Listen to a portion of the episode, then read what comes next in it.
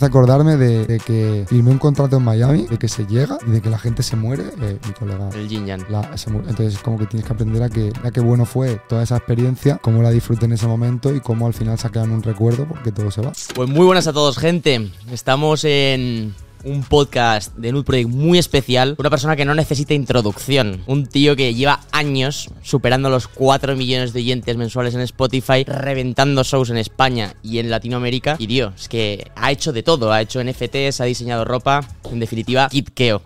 Yeah.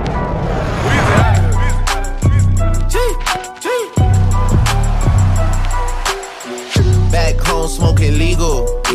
I got more slaps than the Beatles. ¿Cómo estás? What up, boys? Madre Estoy, mía. estoy, estoy así. así. no voy a decir nada porque aquí todos sabemos. Qué locura poder tenerte hoy con nosotros. Dos chavales que de verdad te llevamos escuchando, pues, ¿qué es eso? ¿Cuánto? Seis, siete años. Joder, mi música. carrera, ¿eh? Ha marcado, ha marcado pues nuestra vida, ¿sabes? Yo me acuerdo, con músicas tuyas tengo Qué fases loco. de mi vida. Qué loco, tío. Y te tenemos Muchas hoy gracias. aquí, tío, es un momento muy especial para nosotros. Pero comentemos, ¿cómo nos conocemos, tío? Para mí, además, para- es bastante cachondo porque mm, yo creo que, no sé si fue que te escribimos por Instagram, inicialmente te enviamos ropa, Sí. creo que fue así. Ajá. Y después me acuerdo que te enviamos la ropa, te gustó. Sí, y eso mola pa- más. El para, chándal azul fue el que me, que me Épico. conquistó. Y para nosotros eso ya extremadamente emocionante porque decimos, guau, qué puta locura Kid que llevando nuestras ropas. ¿sabes? Así Sí. empieza. Y después, eh, me acuerdo que creo que nos escribiste tú y dijiste, chavales, pues está todo muy guapo. En plan, a ver si hacemos algo juntos. Sí, o algo". tío, Y la yo, verdad que os vi, vi una esencia que hacía tiempo que no veía así en gente que hacía ropa en España. Como que se abren muchas marcas, todo el mundo abre una marca, pero siempre le falta como, como, un- como una esencia 360 grados o algo así, ¿sabes? Como algo, cuando yo vi lo vuestro me impresionó bastante, ¿sabes? Y quedamos en Alicante nosotros, porque tú estabas en Alicante entonces, nos dijiste veniros a comer y comemos y ya empe- Sí, tío. empezamos a fuego. Yo de Alicante tengo un recuerdo especial de la paella, tío. Sí, ¿no? Hay que dar las gracias a Patrón por. La, por la paella que, que nos Esa invitó. paella, ya ves, tío, ahí arriba en el monte. Es que, es que fue una locura, ¿sabes? Porque nosotros llegamos ahí y tú todavía no habías llegado, Keo, y nos encontramos a Patrón por primera vez. Y Patrón, cuando te lo encuentras por primera vez, es una persona que no muchos No, no, conocen, no. pero eh, intimida. No, ¿sabes? no, no, no se olvida.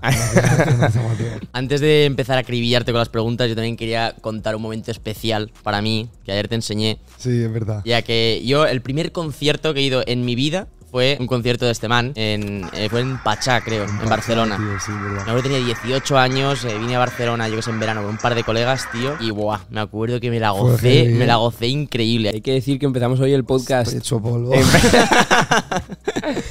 Empezamos el podcast más reventadillos porque ayer. eh, Ayer ayer. todo el rato riendo porque estoy mirando a los dos como cómplices, como estamos aquí trabajando, pero todos sabemos que ayer estábamos de fiesta. Ayer, ayer se lió, pero por una ocasión muy especial. Pero se lió sanamente, sanamente. estuvo sanamente, bien. completamente. Completamente, estuvo súper bien. Pero es- Terminamos a las cinco y media de la mañana cantando canciones en el coche. Cantando cómo va a camino- ser el coche. De camino de Fue. regreso al hotel. Fue un Yo pensé momento- que eh, tenía que analizar y encontrar un equilibrio entre, vale, consolidar la relación con Keo o llegar reventadísimo al podcast. Y dije, me sirve, Y me me sirve. acuerdo, me acuerdo que me decía, me decía, mañana hay podcast, ¿eh? Mañana hay podcast. Y yo, sí que sí, si no pasa nada, si yo tengo gafas. Ya, ya, nosotros venimos a, a cara descubierta, tío. Ayer creamos algo muy, muy potente que yo creo que va. que ya comentaremos un poquillo más en detalle al final del podcast, pero tampoco demasiado. Tampoco, tampoco demasiado porque queremos que, que lo veáis. Que sea especial. Cuando lo hagamos. Es tío, algo muy especial. Nunca había hecho nada así. En general, nunca había hecho nada de todos los factores que hay en el trabajo. claro, en plan, si te pones a ver todos los factores, Hay factores. nunca había hecho. Kid Keo, tío. ¿Cómo empiezas? ¿De dónde vienes? Eh, Desde pequeñito, tío, pequeño. brevemente. A Muy ver, breve. Muy brevemente. Mi nombre, Kid Keo, viene de mi nombre, que es Keoma. Entonces, Keo es la, la abreviación de Keoma y Kid porque era un niño. Así, muy abreviado, pues eh, vengo. Mi madre era artista, mi madre dibujaba tal y cual, y yo siempre me, me criaba en un ambiente como que pro artístico, como que si me apetecía pintar, pintaba, ¿no?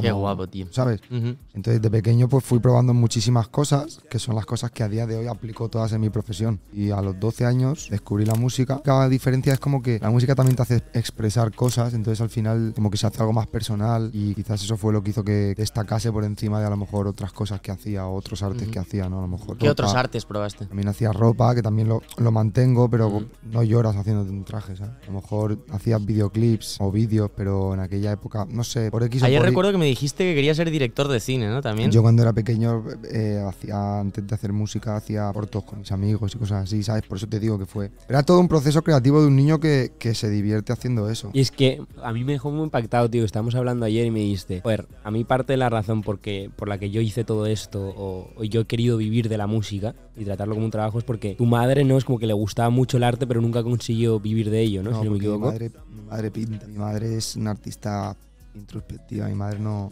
no, no suele exponer mucho, tiene muchos cuadros, pero para ella es como es muy especial.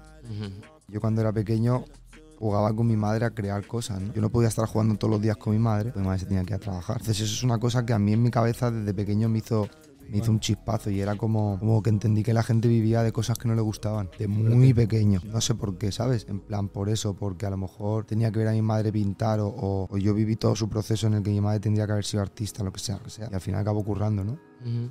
Y eso fue lo que a mí me dijo, Buah, yo no quiero hacer esto. Luego me iba al instituto y los profesores que me, que, que me estaban enseñando el futuro tampoco tenían nada que yo quisiera. Eran felices, tenían problemas, no conducían un coche que yo quisiera tampoco. Entonces era como, ¿quién me está enseñando a lo que tengo que hacer? ¿Sabes lo que te quiero decir? Todo es mi cabeza a los 13, 14 años. Ni- Me acuerdo que ayer en pleno rodaje soltaste un discurso a la cámara de Dani que estaba ahí grabando es que me, el estoy blog. dejando, me que estoy dejando de fumar y me, me mantengo nerviosito.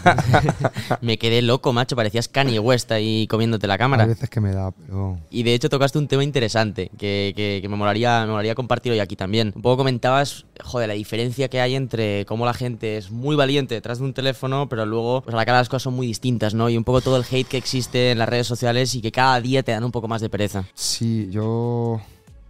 La verdad, la verdad, la verdad, la verdad, la verdad. Me encantaría hacer así, decir.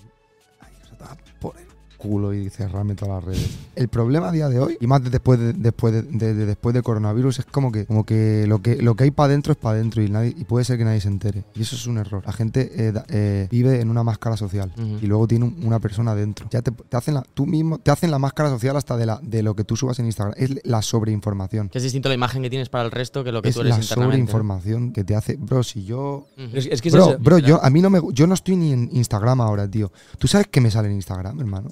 Que da asco, que me da asco, que yo no entiendo, no, no entiendo qué cojones os pasa. Brother, eh, gente reventándose granos, gente eh, no entiendo una mierda si yo solo veo coches, pero es como it's sick, man. O sea, yo estoy comiendo y, veo y no tengo que ver un no, no tiene que decidir una pantalla que me enseña un puto grano explotándose. Like, it's sick, man. O sea, no es sano para tu cabeza en general. O sea, eso es una tontería, ¿sabes? Y eso es una tontería que el día que estás un poco raro ves una tontería y dices, joder, ya se me ha quitado el hambre. Y ese día no comes. ¿For what? ¿Por qué? Pero como eso, todo. Perros, noticias. Eso. It's sick, man. No, esa mierda no la ves en tu vida normal porque no existe. Like, you, don't, you don't have to Eso, see it. eso es completamente verdad. Eso es It's completamente sick, verdad. man. You- y tú, si tienes que ver a un perro atropellado es porque lo han atropellado delante tuya. Y en Instagram, No lo heavy tienes- de Instagram y TikTok, especialmente TikTok ahora que es muy extremo, es que te ponen los. plan, y Alex y yo siempre lo hablamos, pero te ponen los extremos de la sociedad, ¿sabes? Funcionan los extremos. También, ¿verdad? mismamente con todo. la persona que da la voltereta más grande, la persona que hace el o lo que truco más tú, increíble. o el accidente más- más... loco y más radical y más esto. Y luego la al vida final- es más normal. Pero, pero al Pero, final, eh, mismamente ¿qué lo que crees, que, dices qué va- tú, qué crees que va a pasar con una chavala que tiene una inseguridad, aunque no la manifieste, y está viendo en Instagram todo el rato?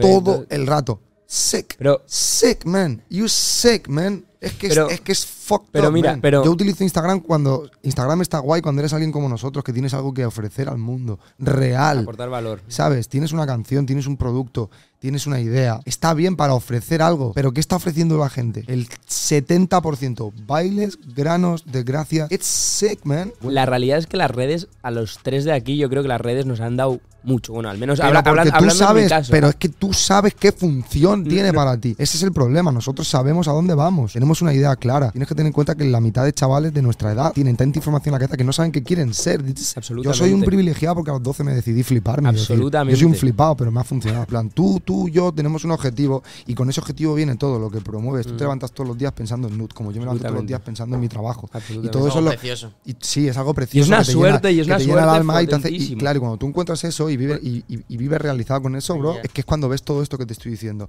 Entonces, utilizas todo este plano para dar información, pero es una información de valor. Es tu ropa, tus podcasts, Mm. tu información, mis canciones, mis vídeos, mis NFT, mi tal. Pero yo doy algo al mundo. Si no, ¿para qué estoy en Instagram? Porque hay más jóvenes haciendo bailes en TikTok que marcas de ropa. Porque hay más información fantasma que personas que aporten. Que yo pienso que, y y también te digo que la gente, que- la gente que ha aportado algo realmente y se acaba llamando influencer por aportar algo, no ha, no ha nacido decir, hoy me voy a hacer influencer.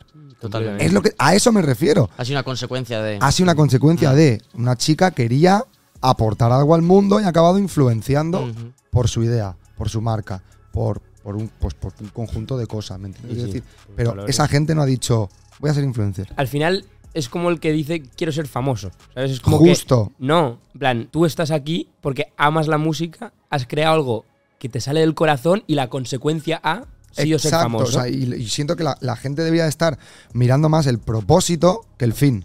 Y siento que en Instagram y en las redes sociales Porque- y sobre todo en los influencers se enseña el fin. Sí. No se enseña el propósito. O sea, que sé, la tipa que, que es supermodelo se saca el desfile, pero hay muy pocas que se saquen después, con la cara reventada, después de 10 horas de desfilar, diciendo de aquí sale mi pasta. Absolutamente. Bueno, que, mira, la niña hecho- lo, que, la niña lo, que la niña lo tiene que sufrir, tiene que ser consciente, ¿sabes? Hablemos, hablemos de esto. Cuéntale a los chavales. Cuéntale cómo, cómo es tu proceso. ¿Qué consejo darías a los chavales que quieren empezar en la música? No, eh, no sé, porque pues que hagan música. Chavales, lo único que les hace falta son dos cosas. Hay muchos chavales que me están pidiendo un consejo y no necesitan un consejo. Eh, bro, es que quiero empezar en la música. Empieza en la música. ¿Qué te impide? ¿Qué te impide coger un cuaderno, ponerte a escribir, terminar tu canción y en el estudio grabarlo? No te lo impide nada más que tú. ¿Tu miedo? Tu ¿Y miedo tu inseguridad? y tu inseguridad, ¿O o esto Entonces realmente que los chavales Sí, en a los chavales en todo, en plan, quieres ser cantante, quieres ser lo que sea que quieras ser, creo que te hace falta una mucha o sea, iniciativa y autocrítica. Que son dos cosas en las Y- que veo a la gente fallar. O sea, tengo, me encuentro con dos, con dos situaciones. Por ejemplo, en niños cantantes. Un chaval que quiere sacar música y no saca una mierda. Y chavales que sacan mierda todo el rato.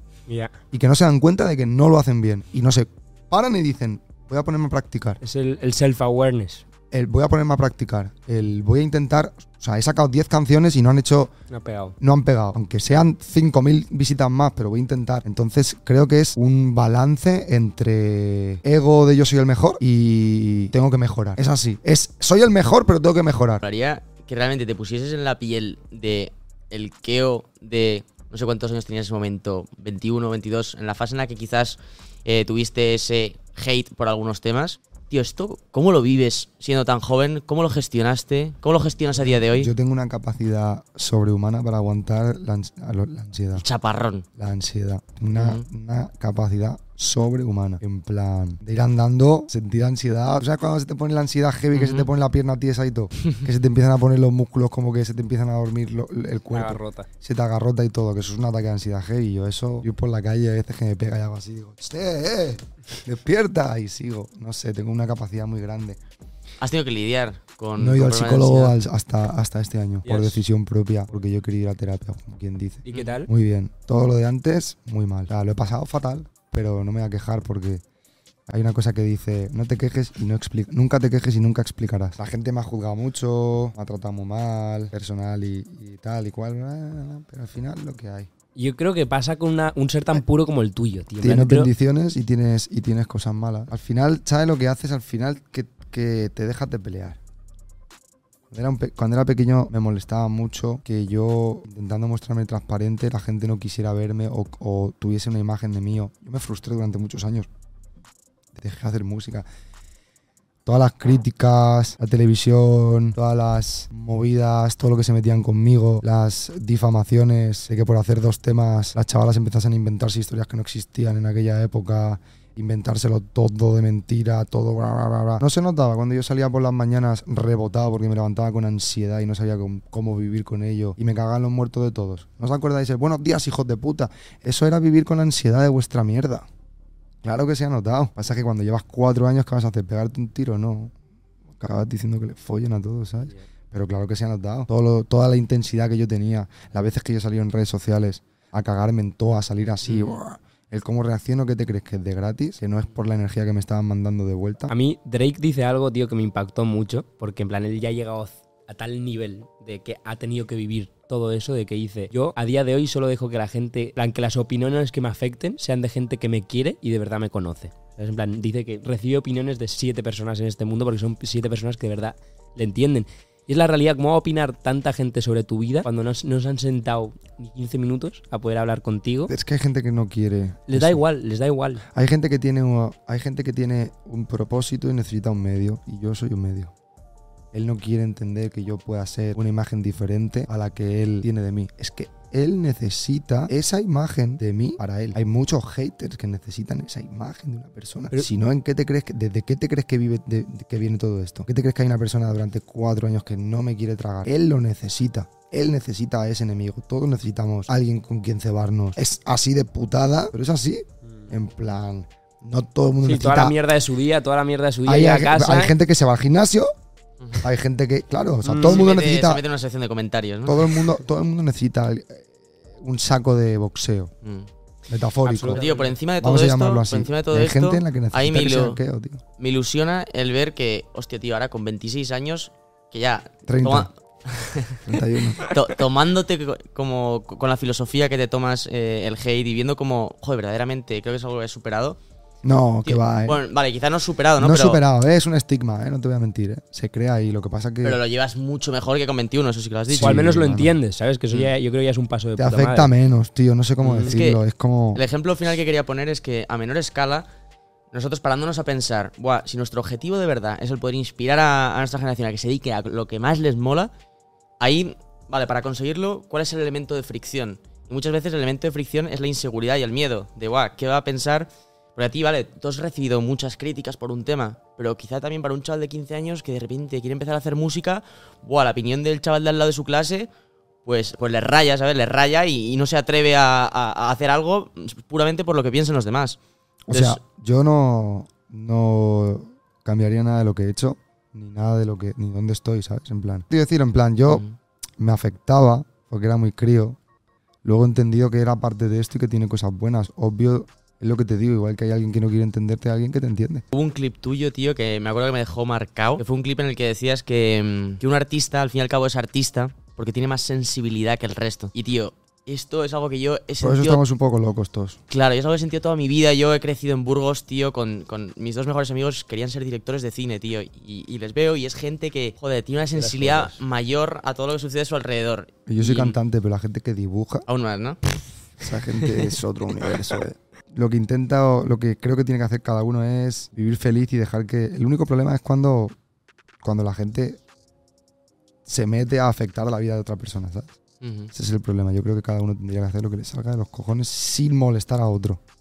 En plan, tú eres libre sin molestar a otro. Y sabes Sí. que siento que, que, que en la sociedad ya existen semáforos. Cada uno debería de poder ser lo que quiera en su casa y en, en- sin molestar al otro, porque ya existen ciertas normas y ciertas leyes en la sociedad para que nos entendamos.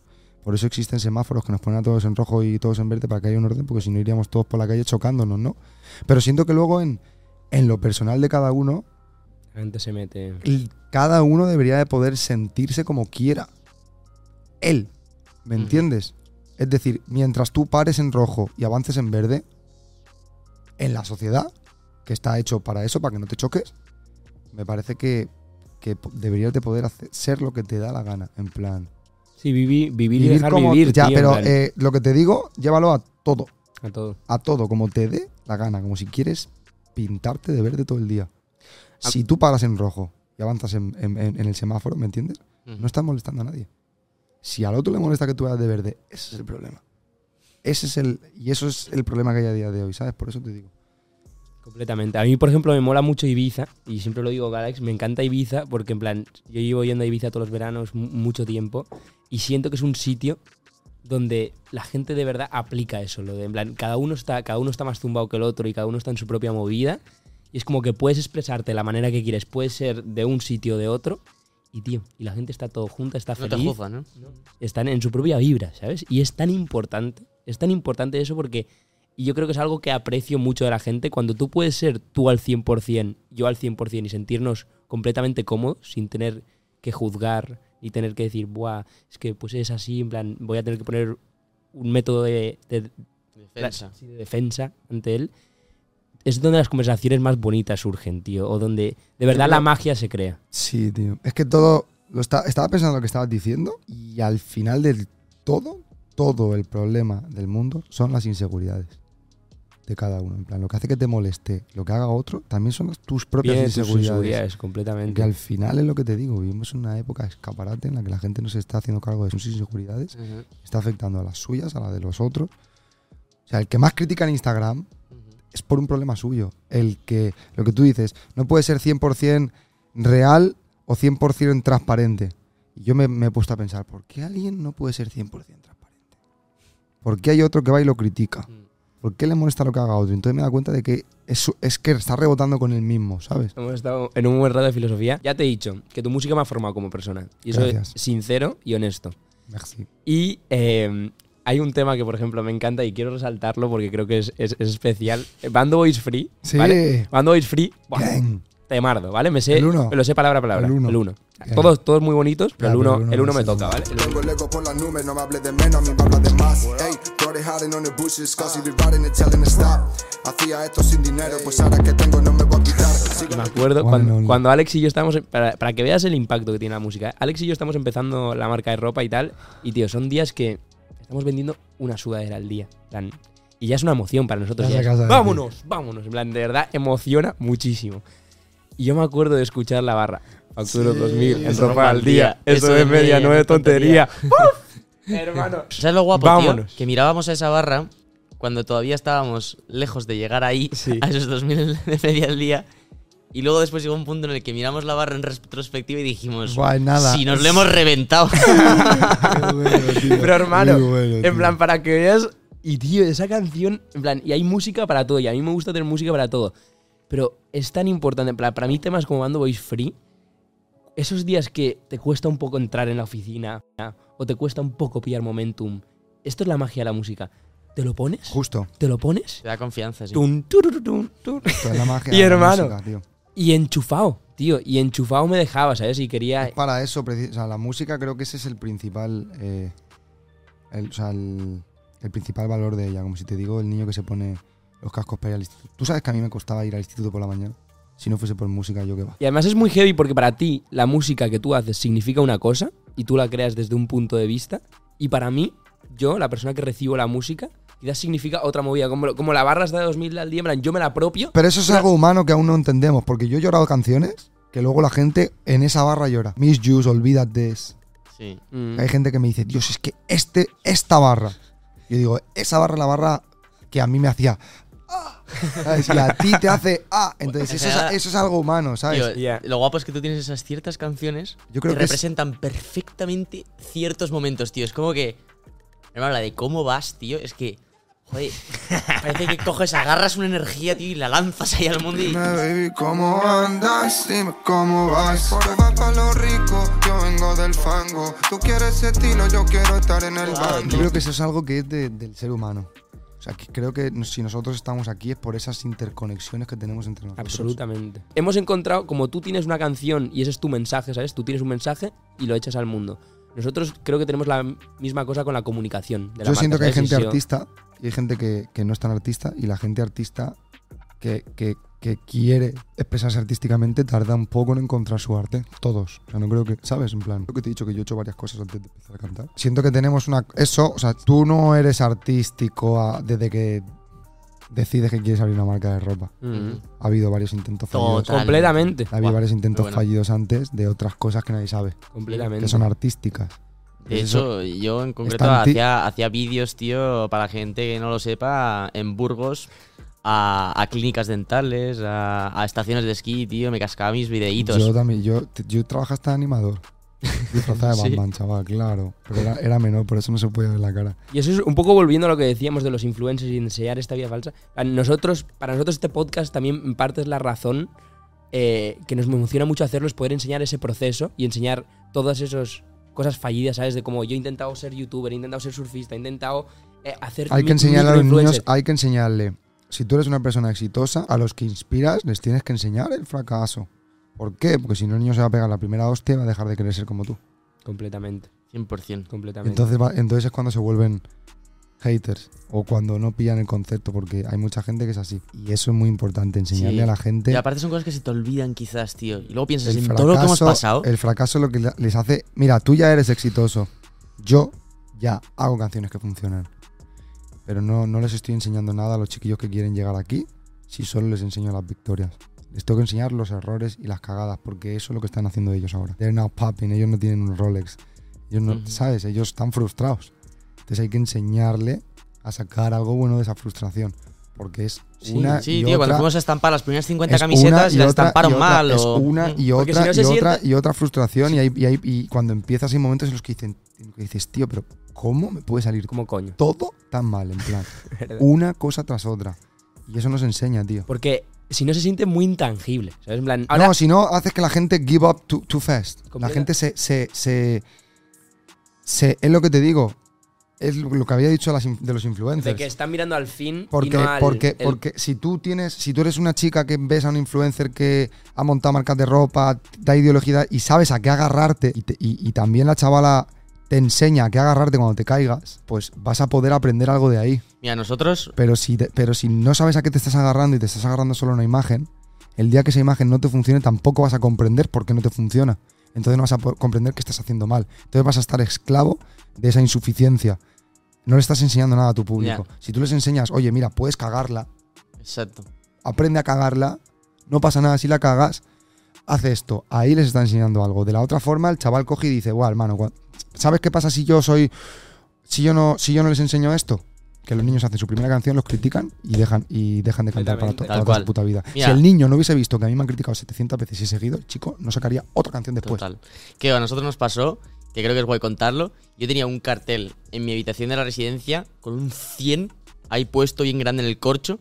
Porque yo me obsesioné que dije, tío, quiero vender 100 pedidos en un día. Y yo estaba ahí persiguiendo, persiguiendo, persiguiendo, tal. Así, meses y meses, hasta que un día finalmente conseguimos hacer 100 pedidos en un día. Claro, esa noche nosotros flipándolo, todo increíble, tal, Bruno y yo en casa como locos. Y resulta que al día siguiente, después de todo este high, nos llaman desde nuestro almacén y nos cuentan que estos 100 pedidos, por error, los han enviado dos veces a los clientes. Es decir, que si te habías pedido una sudadera, te habían llegado dos. Entonces, tío, eso en los inicios, además, que, que igual la producción era de 200, Buah, qué putada, hermano, tío. mandaron todas y luego tuvimos que estar So- llamando a Sí, todos sí. para recuperarlas. significaba, sale mal, que todo significaba que no mal ganábamos pasta. En plan, si, si no tuvimos que estar llamando a estos 100 clientes, en plan, persona a persona, y además es lo mítico de cuando has regalado algo, intenta Sí, darlo de vuelta, Oye, vuelta. oye, que no eran dos, es Oye, una. Una liada, una Oye, liada. ¿Quién eres tú? ¿Quién eres? ¿Chino? ¿Qué? Yo no hablo y, como, y como eso, todas las semanas, en plan. Y, Bro, y todo es- sale mal al to- principio. todas- todo. Y te puedo decir una cosa. Al principio y ahora. Y, y a mí me, si- a mí me Y sigue te puedo decir una cosa. to- eh, yo que hago cosas como que estoy muy realizado en la música, pero mañana saco, saco otra cosa. Un NFT, un. Todo cagadas. Todo sale mal, siempre. Yo me- hay una cosa que me autoponía cuando yo cuando siento que me van mal las cosas dentro de mi perspectiva, en el momento siento que me va mal, pues yo qué sé, momentos de críticas, eh, canciones que no, situaciones, lo que sea, hasta coronavirus, lo que sea. En el peor momento, tú pregúntate a ti mismo si sigue viviendo del, si sigues viviendo del sueño. Buah, yo eso lo, lo siento. ¿Sabes lo que te digo? En plan, en plan, te puede ir mejor o peor un día que no hagas ventas, una colección que no funcione, pero estoy aquí, si- sigo viviendo del sueño. En plan, a día de hoy Sí, tío. puede ser, ah, porque a- ahora me dicen, ah, ¿qué? O ya fue, tal, lo que sea. O, o imagínate en cuatro años que quizás, bueno, no porque voy a estar pegadísimo, pero, pero imagínate que, que no, ¿vale? Imagínatelo, que puede ser también. Hay mucha gente que no, como que la ambición no le deja ver que viven del sueño aún. Es decir, por Sí. ejemplo, y eso, y esto, bro, esto me, me ha servido desde el día uno, desde cuando yo cosía pantalones. Hubo un día en el que un niño me pidió unos pantalones y me felicitó por un tema. Pues en ese, en ese, o sea, en ese espacio-tiempo en el que el niño me pedía un pantalón y me decía qué tema más guapo, ya era Kid Keo. Ya estaba viviendo el sueño, aunque no había ganado nada. Si entiendes el concepto. Sí, sí, ya en ese. ahí porque, cuando, tú. porque cuando no hay nada, hay un sueño.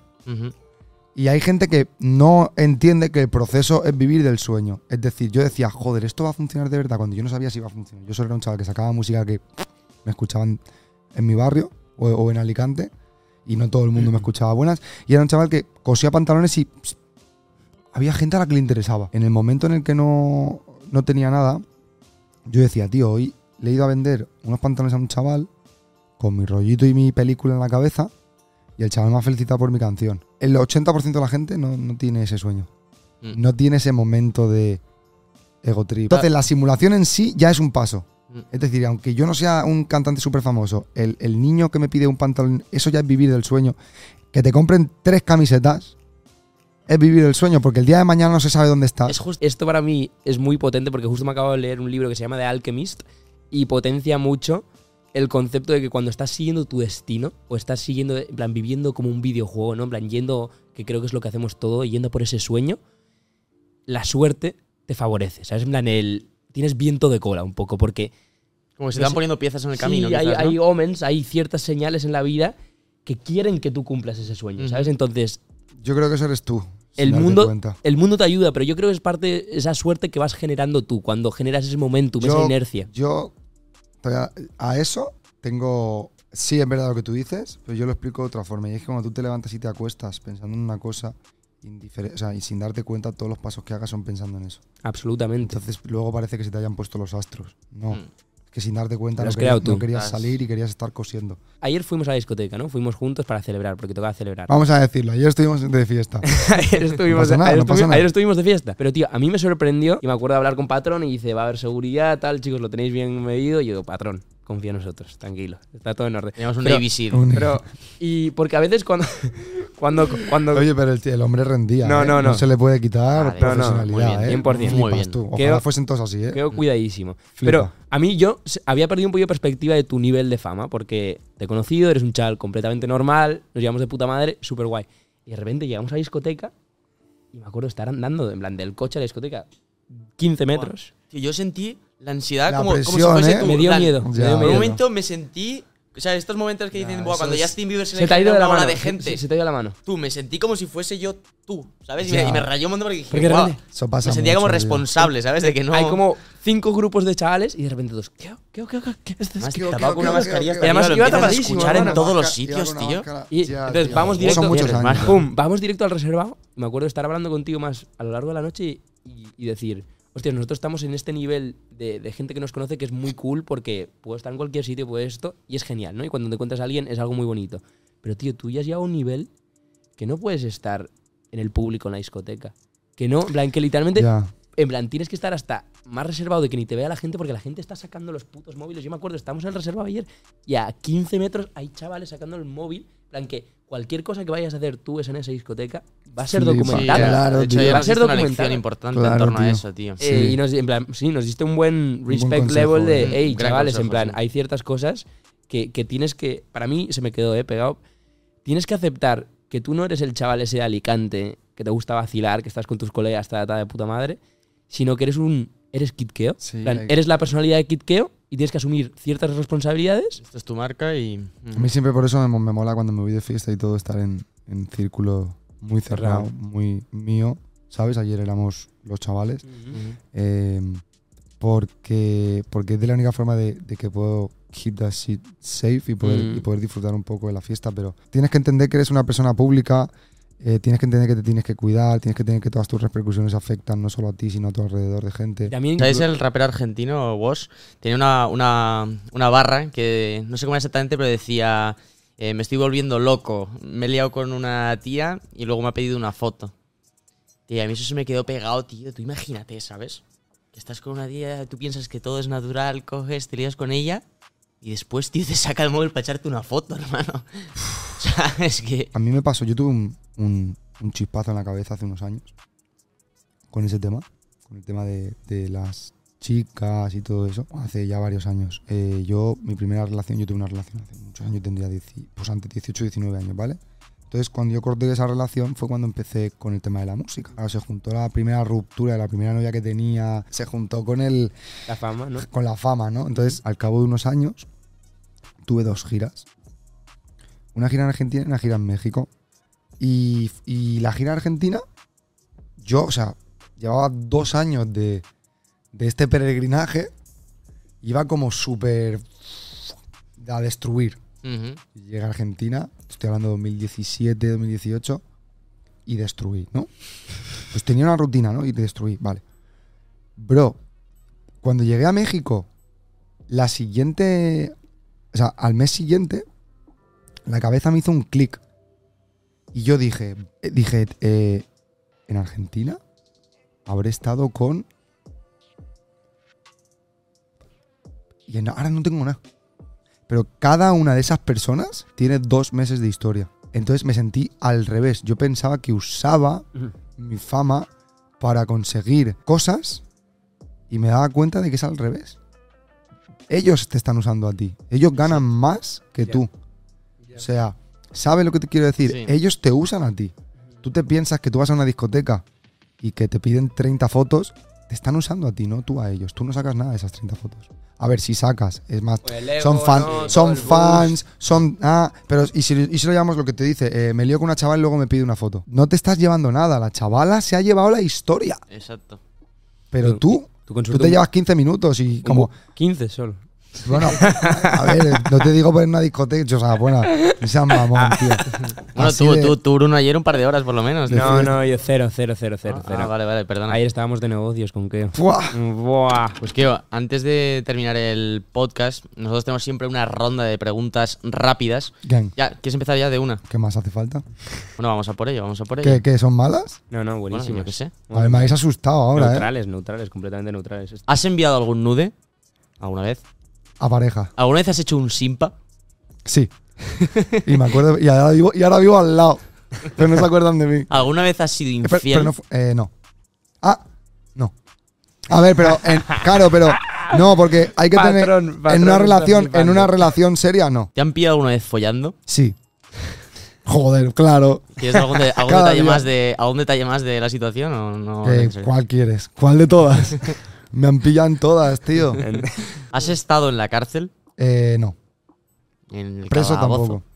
En Sí, pero, o sea, comisaría. sí, sí, eso sí, pero en la cárcel. Cárcel no. No. Oye, Keo, ahora que te veo agarrando el micro con fuerza, me doy cuenta que no hemos hablado del bicharraco que llevas ahí puesto en, en la muñeca. Cuéntanos la historia Eh, del peruquito. Pues me lo compré en Nueva York cuando firmé mi contrato con Warner. Y me, lo compré, y me lo compré con un colega mío. Me lo compré con un amigo eh, que me llevó a su barrio, a The Projects, a, a Queensbridge. Eh, es el barrio de Nash, que es uno de los barrios más míticos de Nueva York en, en lo que es cultura de hip hop. También es uno de los barrios más chungos.